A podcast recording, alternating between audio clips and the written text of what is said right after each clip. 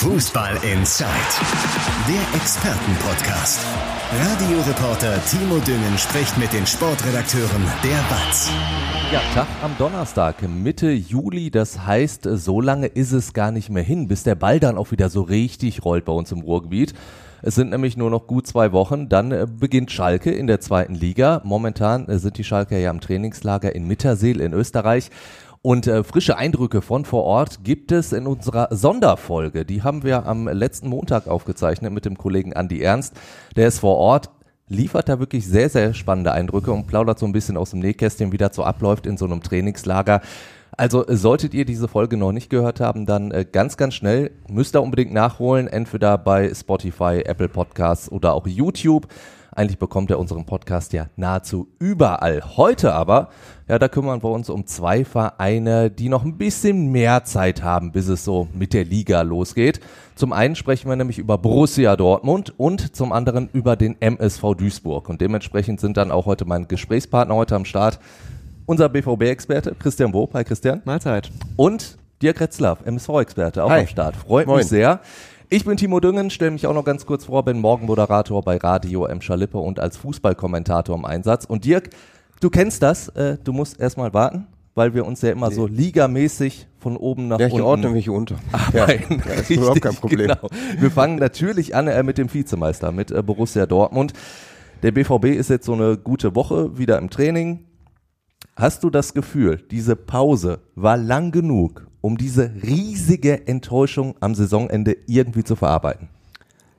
Momentan ist das eigentlich ein bisschen schwierig zu beurteilen, weil man ja sagen muss, dass die meisten, die diesen, diese Enttäuschung, ich sag mal, zu verantworten hatten, noch gar nicht dabei sind. Also äh, der BVB trainiert momentan mit einem Rumpfkader, äh, sind überwiegend Spieler aus der U23, U19, auch gestern Abend im ersten Testspiel. Das war so eine Mannschaft, die wir so in der kommenden Saison auf keinen Fall mehr, wahrscheinlich sogar in keinem anderen Testspiel mehr zusammen auf dem Feld sehen werden. Ähm, wir hatten zwei, drei, äh, ja, prominente Spieler, Mats Hummels, Marco Reus, Niklas Süle dabei, aber letztendlich muss man sagen, äh, muss man mal abwarten, wie jetzt so diese Stimmung ist. Man kriegt irgendwie noch nicht so wirklich den Eindruck, äh, was jetzt wirklich bei den Leuten ja vorgegangen ist. Aber das Testspiel immerhin schon mal 7-0 gewonnen.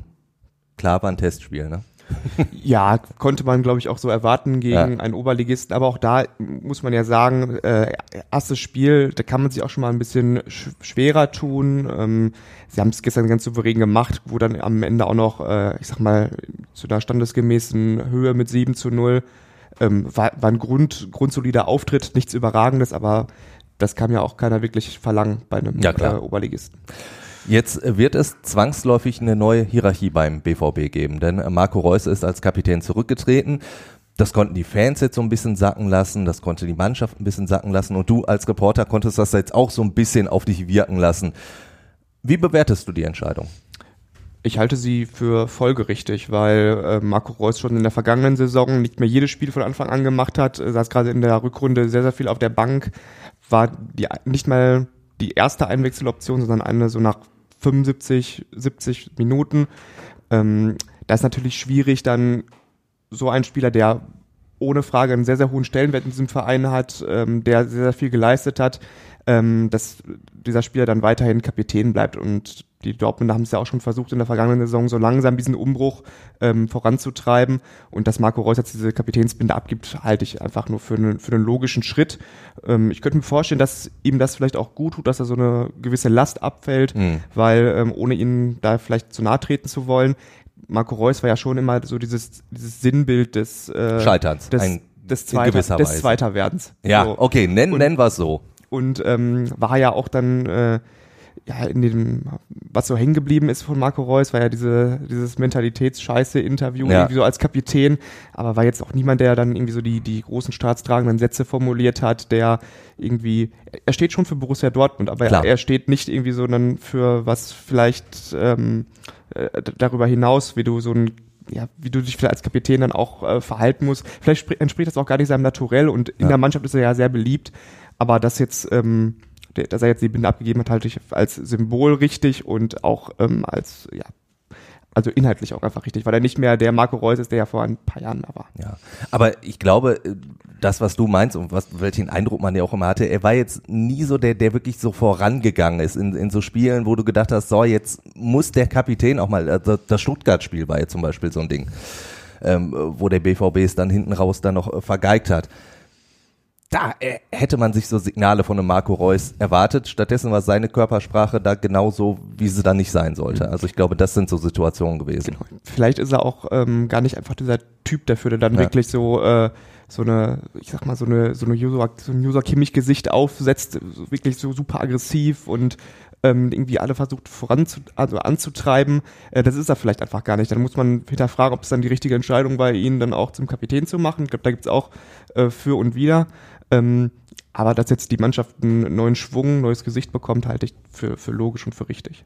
Wobei ich jetzt bei dem Vergleich zu Kimmich mir da auch nie ganz so sicher bin, ob da nicht ja, mehr Show bei ist hab, als alles andere. Ich, aber auch, ich war ja auch bei den Länderspielen dabei, ja. habe dabei einen sehr guten Begriff äh, äh bei Twitter gelesen, Mentalitätsschauspieler. Äh, ja. Das war, äh, glaube ich, aber ja, aber er trotzdem verkörpert er ja, trotzdem klar. so ein bisschen dieses mehr, mehr vorangehen. Also vielleicht, vielleicht bei Kimmich jetzt auch das falsche Beispiel, aber ähm, ja, es, es, gibt dann halt schon Spieler, die, die man so dieses, äh, diese, dieses Feuer mehr ansieht, ja. ohne dass ich jetzt Marco Reus das absprechen würde, aber er kann es halt nicht Genau, so es ist halt diese Außenwirkung, genau. ne? diese Körpersprache in gewisser Weise. Ähm, wir haben jetzt in dieser Sonderfolge, die ich angesprochen habe, über Schalke gesprochen und Danny Latzer, der ja auch als Kapitän zurückgetreten ist. Und da sind Andi und ich beide zu dem Resultat gekommen, dass war so eine Nummer, jeder wahrt sein Gesicht, in dem Latzer halt zurückgetreten ist. Wahrscheinlich wäre er sonst aber abgesägt worden. Ist das bei Marco Reus ähnlich? da haben sie es ja auch ähnlich kommuniziert. Also es äh, wurde verkauft als Marco Reus hat diese, wahrscheinlich hat er sie auch so getroffen, aber wird ja auch mit den Leuten gesprochen haben. Ähm, aber Marco Reus hat es dann selber über die sozialen Medien bekannt gegeben in diesem Video und er hat das, das, hat das glaubhaft formuliert und ähm, deswegen fand ich jetzt auch, dass, ähm, dass das beste Beispiel war, wie man dann so eine Nachfolge dann auch äh, kommunizieren und regeln muss. Ja, wer wird der Nachfolger? Gregor Kobel, ist, ist das wirklich einer, der ganz, ganz bei den Favoriten vorne zu sein scheint? Zumindest ist das, glaube ich, einer, den, äh, den sich die Fans wünschen würden. Er hat eine fantastische Saison gespielt. Klar, er hatte diesen Aussetzer gegen Bayern, aber das äh, darf man jetzt, glaube ich, auch nicht dann überbewerten. Ähm, er stellt sich nach den Spielen, sowohl nach Siegen als auch nach Niederlagen. Ähm, ich finde schon, dass das, äh, dass das passen würde. Es gibt immer auch das Für und Wider, ob man einen Torwart zum Kapitän macht, ähm, der nicht direkt mitten auf dem Spielfeld ist. Ja. Ähm, bei den Bayern hat das ja mit Manuel Neuer und in der Nationalmannschaft auch gut funktioniert. Also da gibt es auch Argumente für. Was man bei Kobel sagen muss, ähm, der formuliert nach den Spielern Sätze über die Spiele, ähm, analysiert das auch treffend, auch mit klaren Worten, aber er ist jetzt auch nicht derjenige für die die großen Reden zu, äh, zu allen möglichen Themen, zu die, also auch dieses staatstragende, äh, staatsmännische, das ist er jetzt nicht. Ähm, man muss dann entscheiden, ob man das ob man so einen Spieler als Kapitän haben möchte oder nicht, aber auch da gibt es dann ähm, Argumente, die für und dagegen sprechen, Gregor Kobel zum Kapitän zu machen. Ja, du müsstest ja eh durchgehen. Wer könnte sonst noch ein Kandidat sein? Also Emre Can vielleicht? Weil, weil der zumindest so im letzten halben Jahr ja genau das verkörpert hat, was man sich so ja. gewünscht hatte. Emre Can gehört sicherlich auch zu diesem Kreis, genauso ja. wie Niklas Süle. Ähm, Nico Schlotterbeck ist jetzt noch ähm, ja, sehr jung, hat vielleicht auch noch so ein bisschen Zeit. Auf der anderen Seite ähm, wird er auch, glaube ich, noch äh, ja, länger beim BVB spielen. Bei Gregor Kobel gibt's ja auch zumindest immer mal so Gerüchte. Man muss ja auch sagen, dass die Bayern auch mal einen Torwart bald wieder suchen werden. Ähm, wie lange er dann beim BVB spielt, er hat selber gesagt, er kann sich das, ähm, das war übrigens so ein Satz, den man dann wahrscheinlich gerne als Fan hört, er könnte sich natürlich vorstellen, bis zum Karriereende da zu spielen, was man immer so gerne ja, sagt. Natürlich. Und so. Ähm, da gibt's halt viele Argumente, genauso wie bei Emre Can, der jetzt, äh, wie du sagtest, ein sehr, sehr gutes halbes Jahr gespielt hat, da als Kapitän als Kapitänsfigur, sag ich mal, auch vorangegangen ist. Allerdings waren jetzt die Jahre vorher nicht ganz überzeugend. Deswegen habe ich auch nur dieses halbe Jahr genau, betont. Dann, ja. dann muss man schauen, ob er jetzt auch in der kommenden Saison wieder diese Leistung bringt. Aber es ist auch ein sehr anerkannter Spieler, ja. ähm, der, der sich genauso wie Kobel auch stellt nach Niederlagen.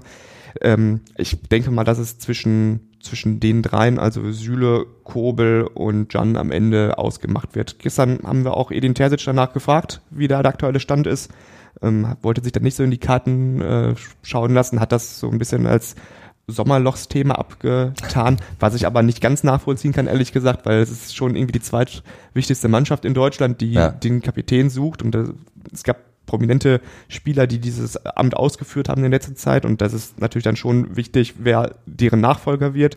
Ähm, und ähm, es steht natürlich sinnbildlich für diese neue Hierarchiesuche innerhalb der Mannschaft. Von daher halte ich das schon für, für ein ziemlich wichtiges Thema. Ja. Ähm, entschieden wird's dann am Ende ähm, zwischen, zwischen Terzic und, und ähm, Sportdirektor Sebastian Kehl und ähm, auch Hans-Joachim Watzke soll da mit involviert sein und ähm, wie es dann, also es, es dauert, glaube ich, noch ein bisschen, bis das jetzt öffentlich wird, weil, wie ich ja gerade schon sagte, die Mannschaft noch nicht zusammen ist Ja. und erst jetzt zum Wochenende die Nationalspieler dazukommen. Man muss mal abwarten.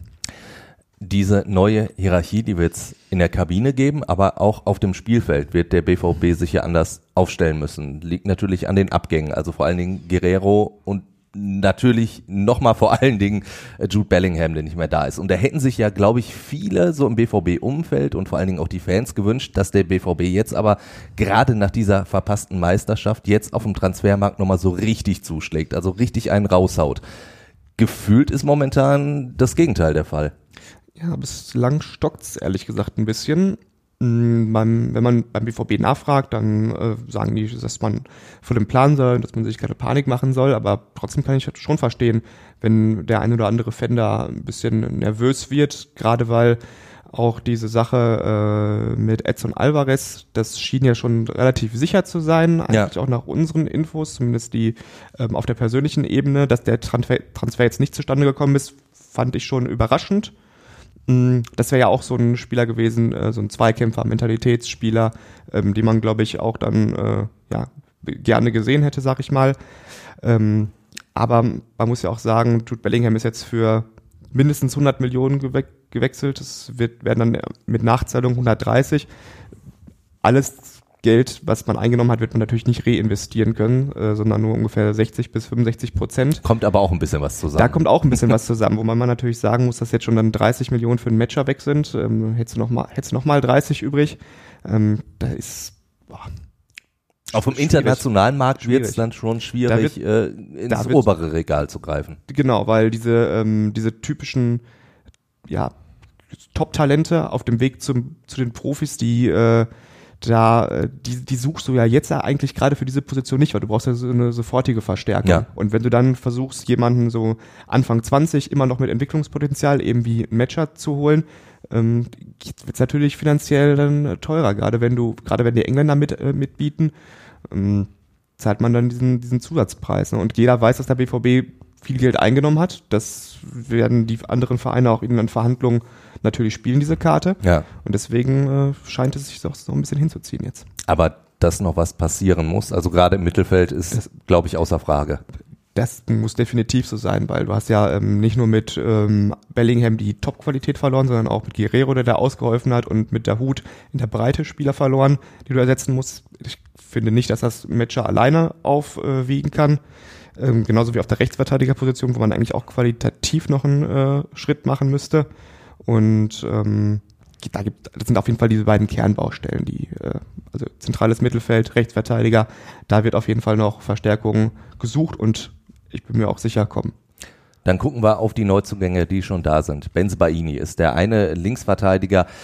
Und wenn wir auch gerade schon wieder beim BVB über die Körpersprache gesprochen haben, über die Mentalität, über die Einstellung, dann kommt mit Benz Baini jetzt ein Spieler, der jetzt nicht unbedingt das Gegenteil verkörpert. Also auch das ist ein richtig guter Kicker. An richtig guten Tagen äh, spielt er äh, eine halbe Abwehr her, als Linksverteidiger. Aber ist natürlich jetzt auch einer, der durchaus mal Einstellungen an den Tag gelegt hat, die man sich vielleicht nicht so wünschen würde. Also holt der BVB nicht einfach auch immer automatisch genau solche Spieler, die dann in dieses Klischee passen?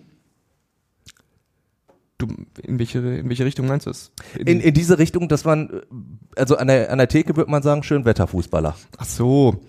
Mm, Jein.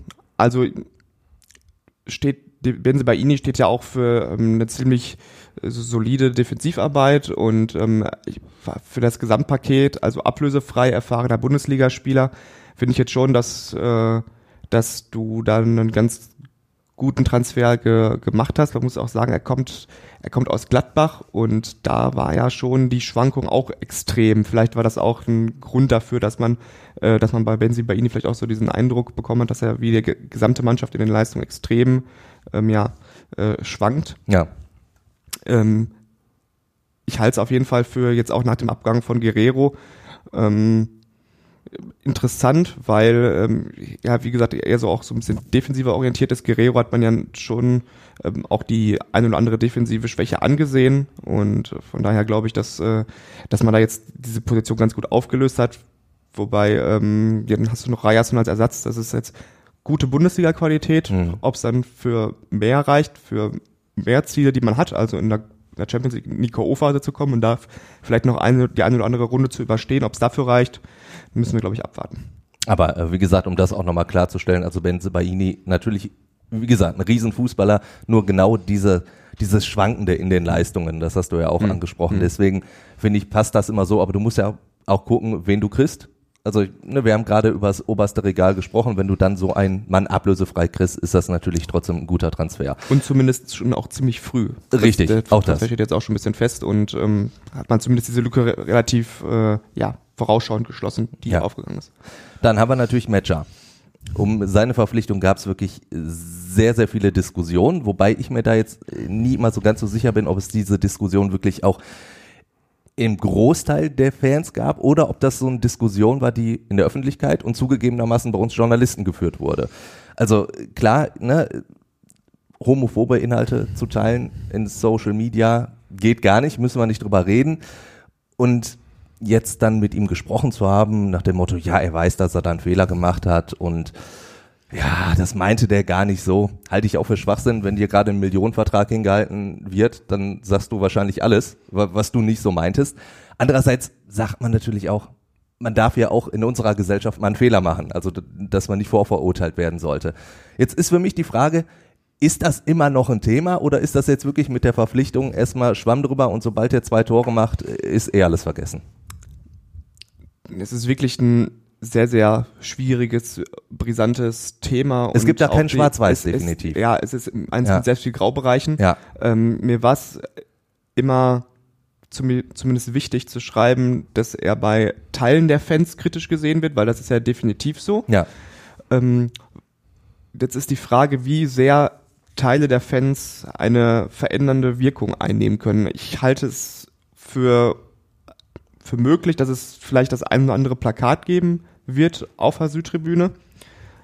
Dafür, dass es dann aber wirklich Veränderungen geben kann oder dass also der BVB wird natürlich jetzt nicht mehr Abstand nehmen vor diesem Millionentransfer, der auch irgendwie äh, sportlich Sinn ergibt. Ähm, dafür, dass sich was verändert, muss, glaube ich, die muss es von dieser Fanvertretung Südtribüne Dortmund, von diesem Fanbündnis, ähm, was dominiert wird von den, von den Ultragruppen, die müssen sich positionieren. Aber ob es da überhaupt die, die, die, die klare ähm, die, also ob die sich überhaupt darauf verständigen können, dass wir uns, dass sie sich da positionieren, ob sie das überhaupt wollen, das halte ich wieder mhm. für, für unwahrscheinlich, ehrlich gesagt, weil da ja auch sehr, sehr viele Strömungen einfach äh, in solchen Fangruppen unterwegs sind. Und so, sofern es nicht diesen organisierten Protest zu diesem Thema gibt, glaube ich nicht, dass sich, dass das nochmal irgendeine größere Relevanz einnehmen kann. Klar, wenn, wenn Matcher jetzt äh, in zwei Wochen wieder irgendeinen Blödsinn im Internet teilt, ja. dann hat er es aber auch nicht anders verdient, ehrlich gesagt, als, als dass man ihn dafür äh, ja, ordentlich kritisiert. Ja. Ähm, ich glaube, man haben natürlich versucht, dieses Thema irgendwie, ähm, irgendwie abzu, abzutun, das wegzumoderieren. Hat nicht wirklich geklappt, ehrlich gesagt. Ähm, aber es blieb ihnen ja auch nichts anderes übrig. Also ähm, ich weiß nicht, ob sie vorher nicht damit gerechnet haben, dass es da so viel dann ähm, ja, Protest, jetzt nicht organisierten, aber dass es zumindest kritische Stimmen von uns Journalisten gibt, von einigen Fanvertretern. Und ähm, ich weiß nicht, ob sie das, ja, ob sie damit gerechnet haben oder nicht das schien auf jeden Fall ziemlich, ja, wie soll man sagen, also ziemlich nach dieser, dieser Versuch gewesen zu sein, zu retten, was ja eigentlich irgendwie schon nicht mehr zu retten. Also das Kind ja. war, war, schon längst in den Boden gefallen, die haben es irgendwie versucht wegzumoderieren und ähm, wie du sagtest, die Aussagen, dass äh, der eigentlich ein super Typ ist und dass er missverstanden wurde und jeder macht mal einen Fehler, das ist ehrlich gesagt Quatsch. Ja. Also.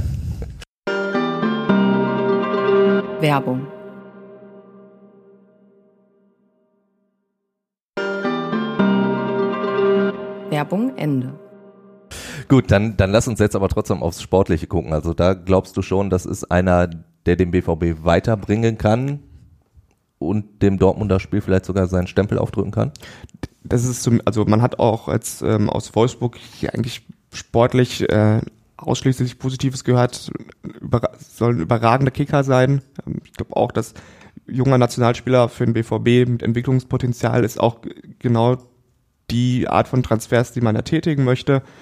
Ähm, ist ein Achter mit einem ja, offensiveren Ansatz. Ähm, ich kann mir vorstellen, dass das, dass das gut funktionieren wird. wird. Ähm, wahrscheinlich braucht man dahinter dann noch eben äh, so einen Absicherer. Hat man ja mit Jan zumindest ähm, den einen Kandidaten dafür. Ähm, ich glaube, es wird, es wird noch weitere geben auf dieser Position. Ähm, ich halte es aber insgesamt für, für eine sehr gute Verstärkung für den BVB. Und die Ablöse auch gerechtfertigt? Du hast, du hast die Millionen da schon angesprochen. 30 sind es, glaube ich. Das ist natürlich schon ein Hammer. Ja. Aber ähm, wahrscheinlich sind es jetzt die, sind es einfach die, die, die, die Preise jetzt. Und oft der VfL Wolfsburg konnte die Bellingham-Karte spielen, dann gab es ein bisschen Geld zu holen. Der BVB ist überzeugt gewesen, wollte den Spieler auf jeden Fall jetzt holen. Und dann sind das eben die Preise, die man äh, heutzutage zahlen muss. Obwohl natürlich 30 Millionen noch immer für den BVB echt eine Menge Geld sind. Also ich weiß jetzt nicht genau, aber das ist einer der teuersten Einkäufe, ich weiß nicht, auf, auf fünf, sechs oder noch oder drei sogar. Auf jeden André Fall. Schürle war drüber. André Schürle war drüber, das stimmt. Aber ansonsten ist er schon ziemlich weit, weit oben in diesem Regal. Also es ist Ja. schon ein, ähm, ja, ich sag, vielleicht ist es sogar echt vom, vom Transferwert her ein Meilenstein in der Ja. VW-Geschichte, muss man schon so sagen. Und ähm, ja, 30 Millionen, die Engländer, äh, bei den Engländern ist das, glaube ich, das Trinkgeld gefühlt, aber für einen Bundesligisten ist das dann immer noch eine immense Summe, muss man, muss man schon sagen. Aber der BVB könnte überraschenderweise relativ viel Geld einnehmen für einen Spieler, der in der zweiten Mannschaft gespielt hat. Koulibaly. Ja. ja. Also, wenn da 17 Millionen im Raum stehen, da, da, da schlackert man aber ganz schön mit den Ohren. Ja, Es kam ja aus äh, vom Transferexperten Fabrizio Romano und äh, zuerst und irgendwie konnte man, also ich habe auch gedacht, hm, wirklich? Ja.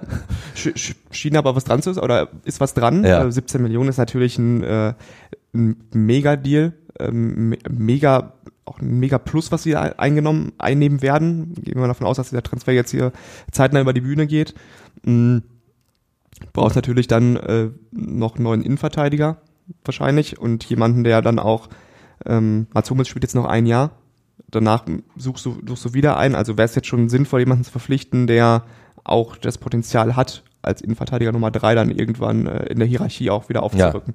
Also ist natürlich auch eine Baustelle und das Geld wird dann auch nicht in einen neuen Mittelfeldspieler fließen, sondern eben in einen neuen Innenverteidiger. Ähm, wird man sehen, wen man, wen sie da so auf dem Schirm haben, wenn der Transfer dann jetzt auch durch ist offiziell. Zwei Leute hätte man auch natürlich gerne noch von der Gehaltsliste. Ich meine, äh, bei Nico Schulz ist das schon seit gefühlten Jahren so, dass man den runterkriegen will von der Bezahlliste. Thomas Meunier könnte natürlich auch einer sein. Für den gibt's aber immerhin Interessenten. Also bei, bei Nico Schulz hat da jetzt schon mal jemand etwas energischer angeklopft. Also Nico Schulz ist ja offiziell jetzt freigestellt, um nach neuen Arbeitgebern zu suchen. Ob es sie am Ende geben wird, halte ich für aus, ja, halte ich für unwahrscheinlich, sagen wir es ausgeschlossen ist ja niemals, aber halte ich Ja. für unwahrscheinlich, weil er verdient natürlich auch eine Menge beim BVB. Die Dortmunder müssten ihm ja, zum, also entgegenkommen, vermutlich komplett ausbezahlen. Und dann muss es jemanden geben, der Schulz überhaupt haben will, der Ewigkeit nicht mehr gespielt hat. Und der auch dann Schulz ein, ja, was heißt ein angemessenes, aber aus Spielerperspektive angemessenes Gehalt bietet. Ob es diese Kombination am Ende auf den Markt geben wird, halte ich für ziemlich unwahrscheinlich. Bei Monier sieht es besser aus, ähm, war zwar auch verletzt, hat aber viel gespielt, ist Nationalspieler, ähm, soll sich mit Brügger einig sein auf den Vertrag, ähm, müssen die beiden Clubs natürlich jetzt noch verhandeln, aber wenn man den als äh, ja, einer der Topverdiener von der Gehaltsliste bekäme, wäre man schon äh, ein Stück weiter in der Kaderplanung, ja. Werbung.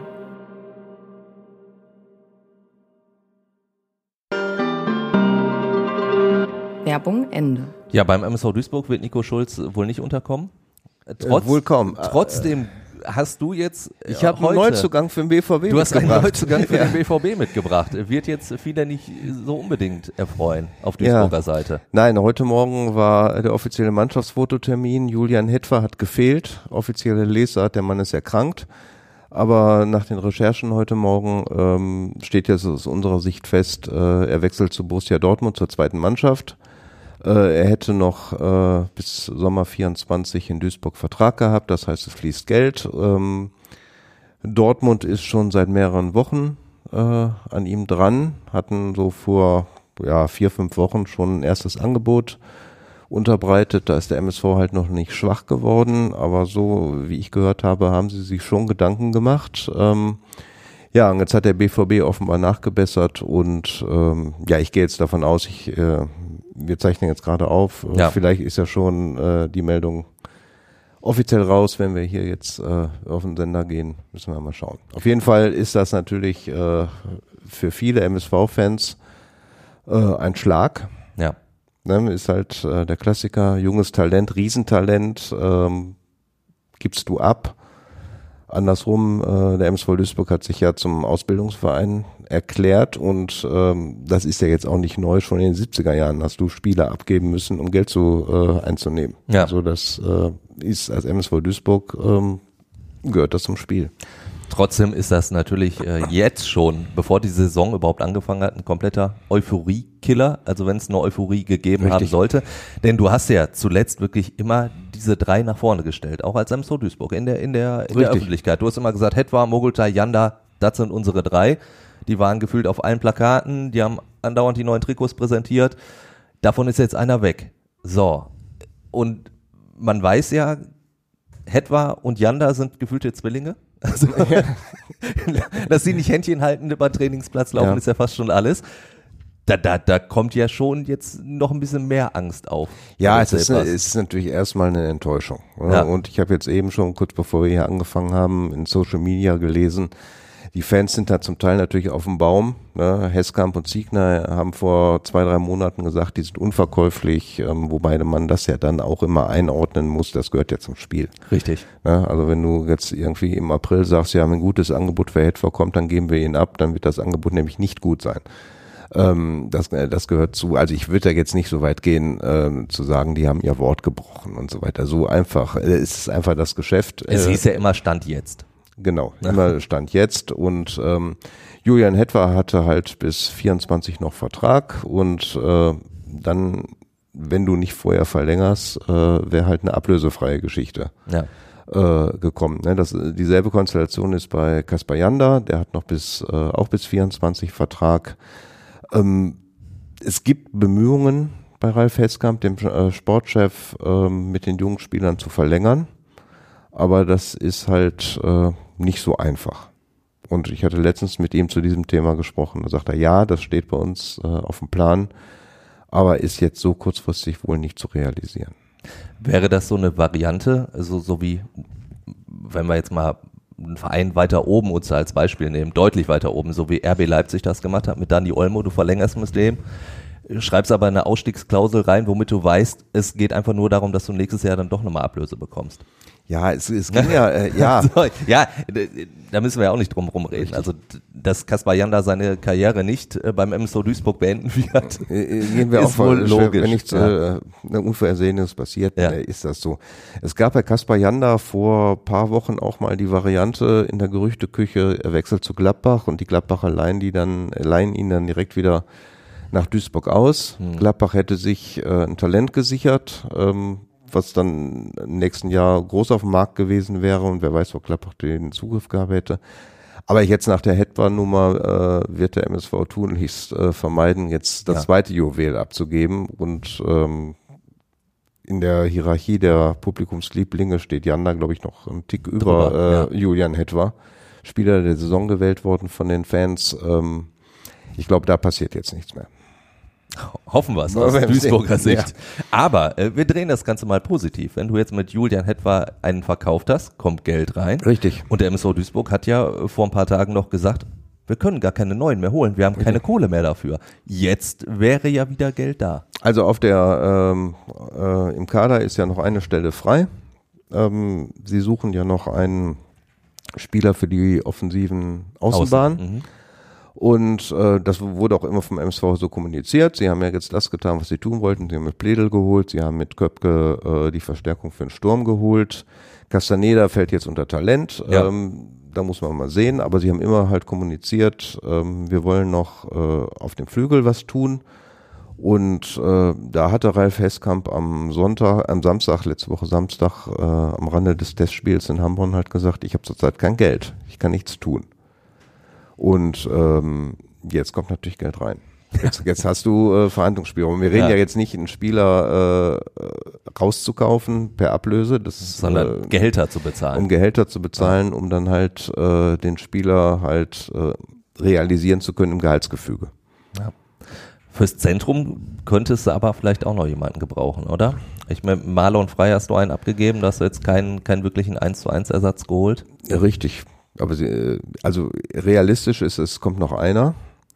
Äh, Im Zentrum hast du zwei Leute, Kolja Pusch, Alabakir. Alabakir muss dies Jahr in die Pötte kommen. Ja. Wo, sah ja letzte Saison schon so aus, dann kam ja auch eine längere Verletzungsgeschichte und dann hat er ja nach der Verletzung, äh, nach der Winterpause dann auch nicht so Fuß gefasst, wie es der Trainer erhofft hatte, wie er selbst vermutlich es erhofft hatte. Ähm, ja, sicher, du könntest auch, äh, du könntest auch in der Innenverteidigung, hast du auch Spieler voll, äh, also, Ja. ne, aber du Ja, musst ja, jetzt, klar. musst jetzt gucken, was ist realistisch. Außen ähm, wäre schon äh, die wichtigste Planstelle, die du besetzen und dann musst. ist natürlich jetzt äh, äh, die, die, das Profil ähm, arrivierter Spieler, erfahrener Spieler, äh, der schon einiges mitgemacht hat, um dann halt auch so ein bisschen den Verlust von Julian Hetwa äh, zu kompensieren. Also wenn du jetzt einen gestandenen Profi holst als Julian Hetwa, ähm, wird das dann die Leute auch ein wenig beruhigen. Ja. Es ist ja jetzt immer noch so bei Julian Hetwa. Er hat ja jetzt äh, sehr spät gezündet, nachhaltig, erst in der Rückrunde Ja. wo er innerhalb von drei, vier Spielen dann seine fünf Tore gemacht hat. Und es war ja bei ihm ja auch immer so, wann kommt er, wann kommt er. Ne? Er hatte in der Hinrunde, äh, hat der Trainer ja auch durchblicken lassen, da könnte im Training mehr kommen, er könnte sich mehr anbieten. Und äh, gezündet hat er halt jetzt hinten raus. Wie die Entwicklung des Spielers weitergeht, ähm, ist ja völlig äh, Werden wir dann bei Borussia Dortmund 2 verfolgen. richtig. Ja. Tempo brauchst du dementsprechend jetzt natürlich auch nochmal. Also äh, bei einem Außenbahnspieler eh schon immer ganz Mhm. gut, aber dadurch, dass du mit Hetwa natürlich den vermutlich schnellsten im Kader jetzt Richtig. abgegeben hast. Er hat ja jetzt auch in den Testspielen äh, diese Rolle eingenommen. Er ist ja einer, der über die Außenbahn kommt Ja. ähm, und er bringt ja wirklich ein mordsmäßiges Tempo mit. Und äh, das, ähm, das war ja auch dann, du sagtest gerade, die Zwillinge oder ähm, nein, es war ja ein äh, geniales Zusammenspiel oft. Äh, Janda auf Hetwa. Ja. Also ich erinnere mich beim Sieg in Oldenburg, da gab's ja diese Kombination. Ja. Janda bedient Hetwa und äh, der schießt in das Tor. Und dann gab's glaube ich, in einem weiteren Spiel nochmal diese Situation. Ähm, da musst du natürlich jetzt was tun. Lass uns jetzt mal die Neuzugänge durchgehen, die, die da sind. Also Köpke, Pledel. Letzt- Ach ja, den haben wir ja auch noch. Ja, genau. und, und ja. da muss ich sagen, er hat mich dann doch etwas überrascht, weil Dennis Smash ja durchaus ein Torwart ist, kommt aus der zweiten Liga. Hat, glaube ich, auch den Anspruch, in der dritten Liga dann Stammtorwart zu sein. Richtig. Und du hast ja mit, mit Vincent Müller eigentlich einen, einen guten Schnapper hinten drin. Und wenn du schon vorher gesagt hast, du hast eigentlich kein Geld, warum holst du dann noch einen Torhüter? Weil Vincent Müller auch noch ein Verkaufskandidat ist oder weil der nicht fit ist? weil der nicht fit ist. Nein, es ist, ähm, er hatte ja am, äh, in der Schlussphase der letzten Saison hatte er ja gefehlt, hat Patellasehnengeschichte. Äh, da hatte ja Max Braune durchgespielt und ähm, A, diese Verletzung wirkte dann jetzt halt auch nach. Er war jetzt auch getaped unterwegs. Ja, und ähm, der allgemeine Fitnessstand äh, nach dem Urlaub äh, hat den Trainer jetzt auch nicht äh, zum Jubel veranlasst. Also Okay. musste was tun. Und äh, Thorsten Ziegner hat ja auch letzte Woche äh, eindeutig auf unsere Fragen äh, gesagt, äh, ja, dieser Deal jetzt mit dem äh, St. Pauli-Torhüter ist eine Reaktion auf den Fitnesszustand äh, von Vincent Müller. Vincent Müller hat ja noch keine einzige Testspielminute gemacht. Morgen spielen sie in Brühl gegen Fortuna Köln. Und da sagte der Trainer heute Morgen, äh, morgen wird dann äh, Müller 90 Minuten spielen und er sei zuversichtlich, dass er bis zum Saisonstart fit wird. Was jetzt aber nicht mehr so ist wie in der letzten Spielzeit. Da war ja von Anfang an klar, dass es äh, der Mann für die Nummer eins. Ähm, das äh, hatte der Trainer vor der Smash-Verpflichtung auch noch gesagt, aber mit der Smash-Verpflichtung ist dann äh, die Variante geändert worden. Da hat der Trainer den offenen Konkurrenzkampf ausgerufen. Also ist schon, ähm, da ist Feuer drin und ich, ähm, also wäre Vincent Müller topfit aus dem Urlaub gekommen, äh, wäre vermutlich Lukas Räder weiter im Ja. Torwartteam, ähm, weil mit ihm waren sie über die Details äh, weitgehend einig, äh, haben ihm aber offenbar nicht zugetraut, dann eine ständige Nummer eins zu werden und deswegen, das haben sie halt ins Marsch gesehen und ihn deshalb geholt und das wird dann auch paar Taler äh, mehr gekostet haben. Ja. Äh, Ja, du musst davon ja wirklich überzeugt sein, weil ja, auch wenn sie jetzt sagen, Lukas Reda äh, wäre vielleicht keine dauerhafte Nummer eins, aber als er reingekommen ist, ich erinnere mich da in das Spiel in Saarbrücken, ja. überragend gehalten. Max Braune, wenn er gespielt hat, hat zwar viele Gegentore bekommen, aber hat eigentlich auch gut gehalten. Also du hast ja, warst ja gar nicht so schlecht besetzt. Ja, aber sie, ähm, ja, Max Braun, ob der schon reif ist für die Nummer eins, ist halt auch äh, die Frage. Er hat, also er hat ja wirklich gute Spiele gezeigt, hat, wie du sagst, viele Buden gefressen und er hat ja noch kein Spiel gewonnen. Ja, ne, das ist dann, ähm, ja, es war aber den Verantwortlichen äh, zu heikel, halt mit der Konstellation Müller mit Fitness äh, Fitnessrückstand, äh, Räder und Braune in die Saison zu gehen. Und jetzt ist Feuer unterm Dach, ne? Ja, also, also, deswegen, klar. also jetzt in den bisherigen Testspielen äh, konnten wir uns jetzt noch kein Bild davon machen, in welchem Zustand sind äh, Braune und äh, Smarsch, wie präsentieren die sich, weil dazu war zu wenig zu tun. Auch der erste FC Bocholt hat ja ähm, nach dem Schalke-Festival am, äh, es am Tag drauf Ja. äh, war ja dann eher harmlos unterwegs in Ja. der Offensive. Dann Pledel. Bledel, Ja, ja, im, im Guter Win- Mann. äh, Ja, äh, Ja. aber im Winter äh, nicht gekommen. im Winter nicht gekommen. Er hatte Jetzt dann schon. Ja, nicht im Winter. Er hatte sich vertragslos letztes Jahr, ich glaube, es war sogar September, Ja. noch, also er hatte sich früh fit gehalten. Und ähm, ja, da passte diese Personalie auch nicht ins Gehaltsgefüge, in das damalige. Ja. Ne, er kam ja auch so mit dem Ticket äh, Bundesliga erfahren, äh, Fortuna Düsseldorf äh, und ähm, da war es dann tatsächlich also, äh, nur, dass er sich fit hält und dann war er, war er auch weg und hat dann lange nichts gefunden. Dann ist er zu Waldorf Mannheim gegangen. Ähm, und jetzt haben sie ihn geholt. Also äh, als Typ äh, finde ich eine gute Verstärkung. Ähm, hat jetzt auch ist auch ein Mann für die Standards, den du jetzt brauchst. Mhm. Ne, Du hast ja als Standardmenschen äh, Kolja Pusch und äh, Pledel. Moritz Stoppelkamp äh, ist ja nicht mehr da als Standardmann. Ähm, von daher ähm, sehe ich ihn als Verstärkung. Und Köpke, Auch. weil er halt auch diese Vita mitbringt. Weil er- Aber ich meine, ist natürlich jetzt lange verletzt gewesen. Also auch der, da sind wir natürlich auch wieder ehrlich, jemand anderen kriegst du als MSV eben. Duisburg halt auch Eben, nicht. Ne? wenn also, wenn äh, Köpke die Verletzung nicht gehabt hätte und dann Richtig. vielleicht durchgezündet hätte in Ja. Nürnberg, wo, wo er dann war, dann wird er jetzt heute äh, in der Bundesliga irgendwo Ja. spielen oder auf der Bank sitzen. Ne? Das, aber das steht ja beim MSV Duisburg drauf. Ähm, du kriegst halt die Spieler, die in ihrer Vita irgendeine äh, Verletzungsgeschichte oft haben. Aber jetzt ähm, Kreuzbandriss ist ja nicht mehr wie vor 20 Jahren, wo du gesagt hast, äh, das ist jetzt äh, langfristig ist der Mann raus. Ja. Nein, ist, äh, ähm, klar, er hatte Kreuzbandriss in Nürnberg, äh, ist auch äh, von der OP nicht äh, rund gelaufen, deswegen gab es nochmal äh, Rückschritte. Aber vom Typ her, vom ähm, wie er sich auf dem Platz präsentiert, ähm, sehe ich auch äh, guter Einkauf. Ähm, hat viel verballert in den ersten beiden Testspielen, vor allen Dingen in Bocholt. Aber, aber was mich da so äh, beeindruckt hat, ist, dass er überall präsent ist, dass er die Laufwege gegangen ist, dass er sogar äh, Mitspieler eingesetzt hat, nicht nur selbst auf den Abschluss äh, gezielt hat. Ja, wenn er denn trifft, ist doch dann ist alles gut. ja, äh, du, du hast angesprochen, dass der, der Standardschütze Moritz Stoppelkamp nicht mehr da ist. richtig. Äh, bei Rot-Weiß Oberhausen jetzt untergekommen. Äh, Und wir haben auch über eine veränderte Hierarchie gesprochen bei Borussia Dortmund, weil da der Kapitän zurückgetreten ist. Beim MSV Duisburg ist der Kapitän gewechselt.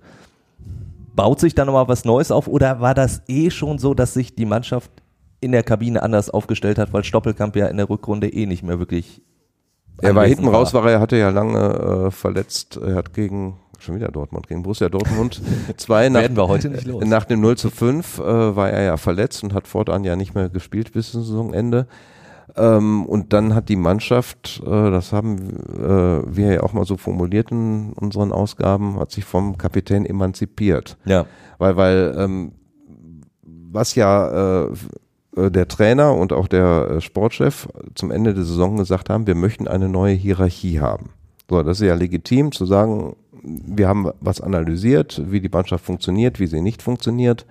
wir möchten eine neue Hierarchie haben. Und da jetzt Stoppel die wichtigste Figur in der alten Hierarchie war, dann ist es natürlich konsequent zu sagen, wir gehen jetzt getrennte Wege. Ja, Hat äh, Moritz Stoppelkamp, wer hätte gerne verlängert.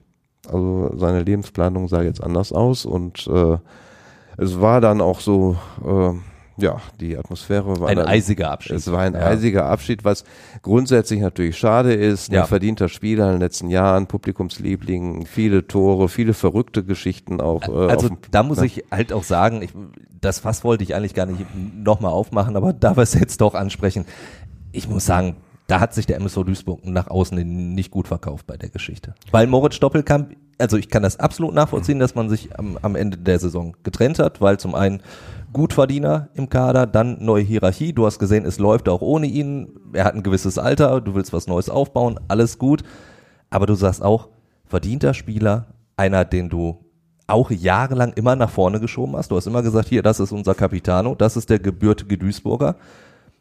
Dann hätte man ihn, inwiefern, ob Stoppel das jetzt überhaupt noch gewollt hat oder nicht, aber man hätte ihn für mich anders verabschieden müssen. Wenn ich mir die Legendenwand angucke, wer da alles drauf ist zum Teil, dann hätte Moritz Stoppelkamp einen würdigeren Abschied verdient gehabt. Ja, aber zum Zeitpunkt der Verabschiedung, das war ja das Heimspiel gegen Saarbrücken, Ja.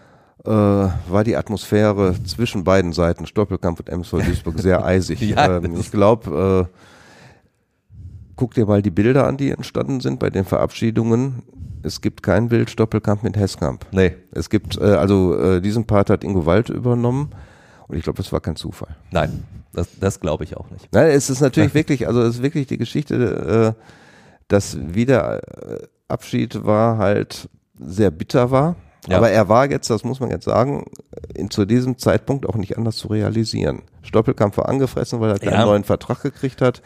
Ich sag ja, das von seiner Seite kam es dann natürlich auch noch äh, so rüber, klar. Ja, und jetzt äh, geht er nach Oberhausen und ähm, ja, ist doch okay. Ja. Nein, ich, ich Ja, also mein Gott, zumal er dann ja auch einfach in, in Duisburg bleiben kann. also, Ja, na, wir reden ja jetzt, wir reden ja bei der Personalie ja jetzt nicht einen drei, über einen 30-Jährigen, wo du sagst, oh, jetzt überlegen wir mal, der könnte jetzt in drei, vier Jahren, Ja. in den nächsten drei, vier Jahren bei uns noch eine Rolle spielen.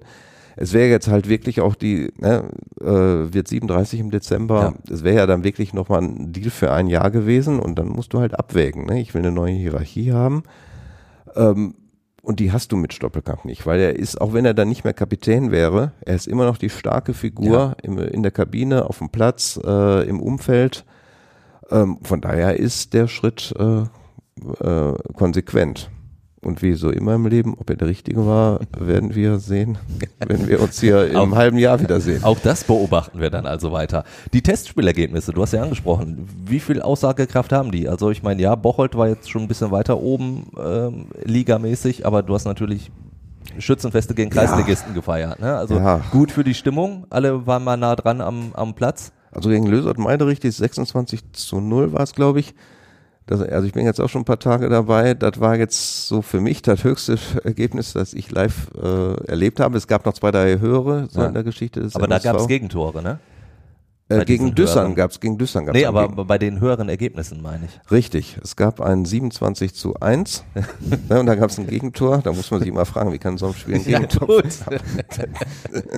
Alle schon Pause gemacht. Alle Nein, also diese gewesen. Spiele gegen Düssern und Lösert, die ähm, waren halt auch äh, für die gastgebenden Vereine. Ja. das äh, ist ja auch wichtig in der Stadt wie Duisburg, dass du äh, deine Testspiele, ne, früher haben sie dann auch schon mal auswärts in Bord oder so bei irgendeinem Siebtligisten, die, ne, der jetzt nicht in Duisburg beheimatet ist und von daher ist es auch gut und auch jetzt auch bei Hammer 07 war ein schöner Rahmen. Ja, Aussagekraft hatte jetzt der Test in Bocholt äh, schon, äh, weil äh, die Mannschaft hat da schon ähm, dominiert auf dem Platz, was ja dann auch äh, gegen einen Regionalligisten ein gutes Zeichen ist. Ja. Gut, wie ich eben sagte, die Bocholter waren noch äh, im Schalke-Fieber, waren ja auch weniger, deutlich weniger Zuschauer da, ist ja klar, ne, bei diesen Temperaturen, äh, dass du nicht zweimal äh, richtig fette äh, Zuschauerkulissen hast. Ist ja auch verständlich. Nein, und da, ähm, sie haben Tore gemacht, äh, jetzt auch gegen Bocholt, äh, haben das Spiel gewonnen und gegen Hamborn, Oberliga, ist auch jetzt schon ein paar Nummern größer als halt äh, Kreisliga-Fußball. Da haben sie hinten raus äh, durch Philipp König, der dann Hattrick hingelegt hat, äh, halt auch überzeugt. Und da darf man ja auch nicht vergessen, es war ja furchtbar warm an dem Samstag. Das stimmt wohl. Aber die, die Stimmung ist äh, innerhalb der Truppe ziemlich gut, habe ich mir auch sagen Ja, lassen von Leuten, ja. die wirklich sehr, sehr nah dran sind an der Mannschaft. Nein, auch äh, jetzt, äh, wenn du zum Training gehst, also du merkst da, da ist äh, eine gute, positive Atmosphäre. Locker ist jetzt falsch, weil äh, wir reden über Profifußball. Nein, es ist aber eine positive Atmosphäre im Team. Und das Team findet sich ja jetzt. Der Kapitän äh, steht ja noch nicht fest. Äh, die Truppe fährt nächste Woche ins Trainingslager nach Thüringen. Äh, Thorsten Ziegner will dort äh, Kapitän und Mannschaftsrat bestimmen. Und wenn dann dieses Gremium steht, dann wird sich die, die äh, Mannschaft auch weiter finden. Und welches Saisonziel steuert der MSV dann an? Was wäre für dich realistisch? Also der äh, Präsident sagte, alles besser als Platz 8 wäre schön. Der Trainer möchte äh, ins obere Drittel, was ja dann Platz 6 oder 7 ist. Ähm, das halte ich äh, für machbar. Der Präsident hat auch, äh, da war ich dann noch mit dabei, am Samstag äh, verkündet, der Aufstieg wird nicht in dieser Saison stattfinden, sondern dann, wo wir ihn geplant und äh, ja vorhergesagt haben, doch was er in 2025 wäre. Also so richtig davon ab kriegt man ihn da auch nicht. Nein, aber das, äh, das ist jetzt, äh, also Ingo Wald ist durchaus ein seriöser Präsident, aber Ja. das ist natürlich unseriös. Also nein, nein, du natürlich kannst du diese Saison, wenn alles perfekt läuft, ne, wenn du ein Gefüge hast, wenn du Elversberg, die ja jetzt auch nicht die Top-Truppe äh, vom Herrn waren, wenn, wenn alle Räder ineinander greifen, Na, kannst du natürlich aufsteigen. Andersrum, wenn du jetzt Sechster wirst, gibt ja überhaupt keine Garantie dafür, dass du in der Saison drauf äh, den nächsten Schritt ja. machen kannst, äh, um dann aufzusteigen. Also ähm, ja, diese, dieses Ziel 2025 jetzt zu formulieren, ist natürlich völlig in Ordnung, aber man darf es jetzt auch nicht übertreiben. vor allen Dingen das so, so einzuplanen. Aber ich glaube, das war auch einfach nur eine unglückliche Wortwahl. Also Ja, vielleicht äh, kommt auf den Rahmen an, wo er es gesagt hat. Ähm, dann man, ist ja okay, aber ich würde Genau. da jetzt äh, äh, nicht äh, das so auf die Goldwaage legen. um dich zu zitieren, wir werden das weiter verfolgen. Ja, gucken. Aber nein, was, was jetzt natürlich äh, wichtig ist, dass die Mannschaft jetzt äh, in den ersten Wochen der Saison halt diese Vision füttert. Ja, Ja. Also wenn du jetzt äh, im Oktober auf Platz 17 stehst, äh, dann läuft ja wieder irgendetwas falsch. Also ähm, es ist jetzt schon so, dass der MSV in der neuen Saison jetzt Grundlagen legt, äh, dass die Mannschaft zeigt, dass da Entwicklungspotenzial ist und was natürlich jetzt aus Sicht der Duisburger Fans wichtig ist, dass die Truppe auch zu Hause gewinnt. Letzte Saison äh, drei Heimsiege, wenn ich das, ist natürlich zu wenig. Ne, das, ähm, das ist halt für den Fan wichtig. Ne? Du gehst zum Stadion und bist in freudiger Erwartung Ja. und äh, musst jetzt nicht sagen, Sieg wäre eine Ausnahme. Vor allen Dingen brauchst du ja auch die Zuschauereinnahmen. Auch das ist ja Mhm. zuletzt immer weiter runtergegangen. Auch eine ganz, ganz bittere Aussage, die ich da zu, zuletzt gehört habe. Bei Rheinfeier ist teilweise mehr los. Mhm. Wenn Rheinfeier, also der Football-Club, ja, spielt ja in der Schauensland Reisen Arena für diejenigen, die es nicht wissen, da ist schon ordentlich Zunder manchmal drin, während beim MSO Duisburg dann bei einem Heimspiel, wenn es schlecht läuft. Ja, wobei das Konzept im Football natürlich so ist, äh, dass da ja Party zum Programm gehört. Und aber auch von, der Anzahl der Leute. Ja, ja klar, Ne, also- das zieht das, aber das zieht ja ein anderes Publikum. Klar. Ist ja jetzt nicht, dass der MSV überlegt, gehe ich heute zu Rheinfire oder gehe ich morgen zum MSV. Also Das da stimmt, das ziemlich- stimmt. Ähm, ja, und Rheinfire gewinnt ja halt alles. Ob das jetzt gut für, für dieses Produkt ist, ist jetzt die andere Frage, aber das ist jetzt nicht heute unser Thema. Ganz genau. Wir sind aber durch mit unseren Themen. Es sei denn, ihr, euch liegt noch komplett was auf dem Herzen. Also morgens der nächste Test äh, in Brühl, also nicht im Phantasialand, sondern Schade eigentlich. Ja, nebenan. Aber das ist eine Kirmes, habe ich gehört. Also MSV-Fans, die da hinfahren, äh, sollten gucken, Parkplätze sind knapp. Ja. Nein, der MSV spielt morgen gegen Fortuna Köln, ist äh, auch äh, ambitionierter Regionalligist und ähm, da geht es dann auch darum, dass die Truppe dann halt vermutlich den bislang härtesten Test vor der Brust hat. Christian, auch noch Kirmes-Tipps? Leider nicht. Nee. Auch nichts auf dem Herzen. Nee. Also nichts, was wir in dieser Runde klären sollten. Krange dauert noch ein bisschen. Ja, dann, äh, es hat mir sehr, sehr viel Spaß gemacht heute, definitiv. Und ich hoffe euch auch, wenn ihr Fragen, Anregungen habt, ihr wisst das, wie immer her damit, entweder per Mail at, äh, an hallo at fußball-insight.com oder ihr schickt uns gerne eine WhatsApp-Nachricht. Die passende Nummer packe ich euch in die Show Notes und dann sind wir natürlich äh, ja nächsten Donnerstag wieder mit unserer regulären Folge am Start und ich kann jetzt auch schon mal ankündigen, wir werden natürlich auch, äh, wenn der VfL Bochum und Borussia Dortmund im Trainingslager sind, da Sonderfolgen haben. Äh, Christian wird sich zum Beispiel aus Las Vegas dann melden, nach dem Testspiel gegen Manchester United. So ist es zumindest erstmal geplant, also da freust du dich, glaube ich, schon drauf. Absolut. Wunderbar. In diesem Sinne, ciao, ciao. Tschüss. Ciao. Fußball Inside, der Expertenpodcast von den Lokalradios im Ruhrgebiet und der Watz. Jeden Donnerstag neu, überall, wo es Podcasts gibt.